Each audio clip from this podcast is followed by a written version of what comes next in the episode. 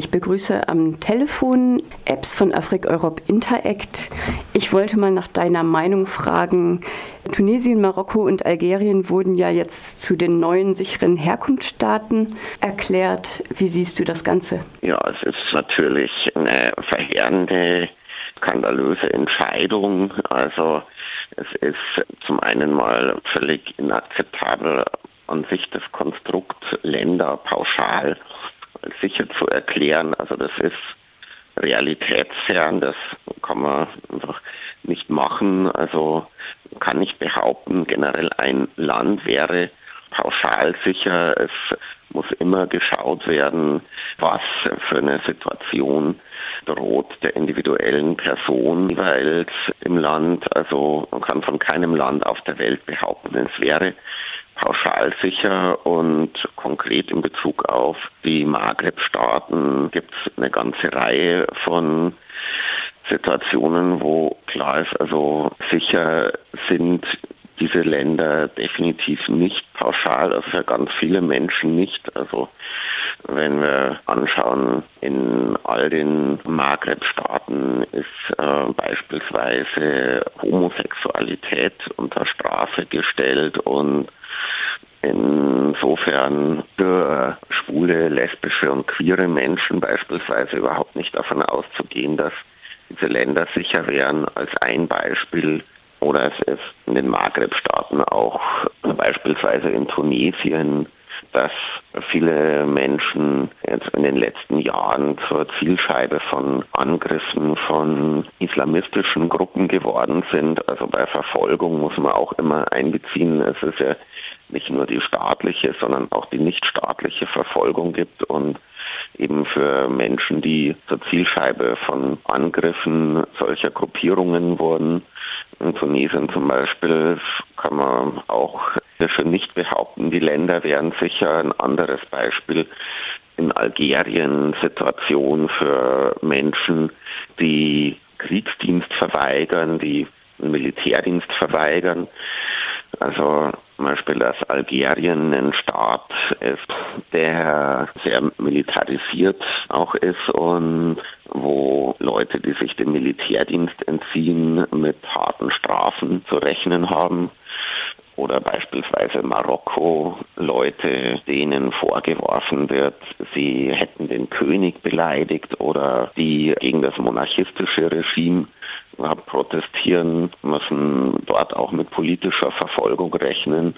Also es ist bei allen Maghreb-Staaten vielerlei an Aspekten, was am Leben dort nicht sicher ist, äh, was auch zum Beispiel noch ein Punkt ist für Menschen, die in sozial ausgegrenzten Verhältnissen leben, die, die zum Beispiel dort als Obdachlose oder als Straßenkinder leben, ist ganz gewiss das Leben nicht sicher oder zum Beispiel ist es auch in, den Maghreb-Staaten eine häufige Praxis, dass zum Beispiel Kinder und Jugendliche in ausbeuterische Arbeitsverhältnisse gezwungen werden, also gerade Kinder und Jugendliche aus sozial benachteiligten gesellschaftlichen Gruppen, also gesagt, also Liste könnte man sicher noch viele Aspekte erweitern. Also wenn man sich irgendwie ein bisschen die Realität dieser Länder anschaut, kann eben auf keinen Fall behauptet werden, sie wären pauschal sicher. Ein anderes Beispiel, zum Beispiel auch wie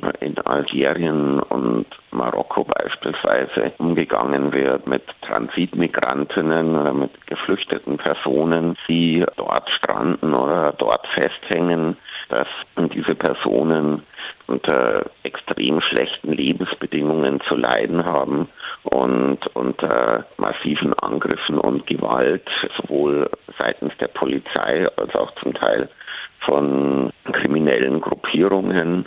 Und darüber gibt es sehr viele Berichte von Migrantinnen, die auf ihrem Reiseweg in Algerien oder in Marokko gestrandet sind, eben bezüglich der Verfolgung und Gewalt, die sie dort erlitten haben. Also eben, man darf eben nicht vergessen, wenn diese Länder zu sicheren Herkunftsländern erklärt werden, also zielt sowohl darauf ab, Bürgerinnen dieser Länder dorthin abzuschieben, als auch Ziel ist durchaus auch, äh, Leute dorthin zurückzuschieben, die auf ihrem Reiseweg diese Länder durchquert haben. Also es ist einfach, das dreht und wendet in jeder Hinsicht äh, völlig inakzeptabel. Ja, es ist ja nicht neu, dass Europa die nordafrikanischen Staaten sozusagen als Torwächter Europas benutzt. Jetzt hat Afrik Europe Interact, dieses kleine transnationale Netzwerk, ja in ein Rasthaus für Frauen, ein kleines Rasthaus für Frauen in Rabat aufgemacht. Kannst du darüber noch etwas erzählen? Ja, genau. Eben das Rasthaus für Frauen in Rabat ist für Frauen, die auf ihrer Flucht auf ihrer Migration, vor allem aus Subsahara-Afrika in Marokko ankommen. Also viele von ihnen mit dem Ziel, von Marokko aus sich weiter übers Meer nach Spanien zu bewegen. Und es ist eben so, dass gerade für viele Frauen, äh, die diese Reise hinter sich haben, äh, das gekennzeichnet ist von, von massiver Gewalt. Also es ist zum einen für alle Menschen, die diese Reise machen, extrem gefährliche Reise, bei der auch viele Menschen ihr Leben verlieren, eben diese Trans-Sahara-Migrationsrouten. Und eben gerade für viele Frauen ist es nochmal speziell mit extrem gewaltvollen Bedingungen verknüpft. Also das ist völlig an der Tagesordnung ist, dass äh, Frauen vergewaltigt werden, also sei es von Grenzsoldaten, sei es von, sei es von kriminellen Gruppen, die Migrantinnen auf äh, dem Reiseweg überfallen und ausrauben, sei es von Schleppern oder zum Teil auch von männlichen Mitreisenden. Gewalt gegen Frauen auf diesem Reiseweg ist ein sehr verbreitetes und sehr übles Phänomen und gerade vor dem Hintergrund war es eben notwendig, einen Anlauf und Schutzraum gerade für Frauen, die diese Reise hinter sich haben, zu eröffnen. Also es ist eben für die Leute möglich, für eine kurze Zeit äh, dort gemeinsam mit ihren Kindern, wenn sie Kinder haben, Aufnahme zu finden, irgendwie zur Ruhe zu kommen, ähm, medizinische Versorgung, wenn es nötig ist, zu bekommen und, und Unterstützung nach äh, schlimmen Dingen, die sie erlebt haben und äh, eben sozusagen so ein Mindestmaß an praktischer Unterstützung zu bieten. Ja, jetzt habe ich noch als zum Abschluss die Frage, wie könnten denn unsere Hörerinnen dieses Rasthaus in Rabat unterstützen? Also können dieses Rasthaus gerne unterstützen, beispielsweise durch Spenden. Also das Afrika Hop Interact Netzwerk sammelt dafür Spenden also die werden auch dringend gebraucht, um dieses Rasthaus am Leben zu erhalten. Und es ist auch aktuell geplant, dieses Rasthaus um ein weiteres Haus zu vergrößern. Das wäre eben dann möglich, wenn genug an Spendengeldern hereinkommt. Die Spendenkontonummer weiß ich allerdings jetzt nicht auswendig, ist allerdings auf der Website von Afrika Hop äh, Interact veröffentlicht. Also Afrika Hop Interact ruft für den 8. und 9. Juni in Berlin auf äh, zu Protesten gegen die aktuelle EU-Afrika-Migrationspolitik, sowohl in Bezug auf die Länder Nordafrikas als auch auf die Länder des subsaharischen Ost- und Westafrikas.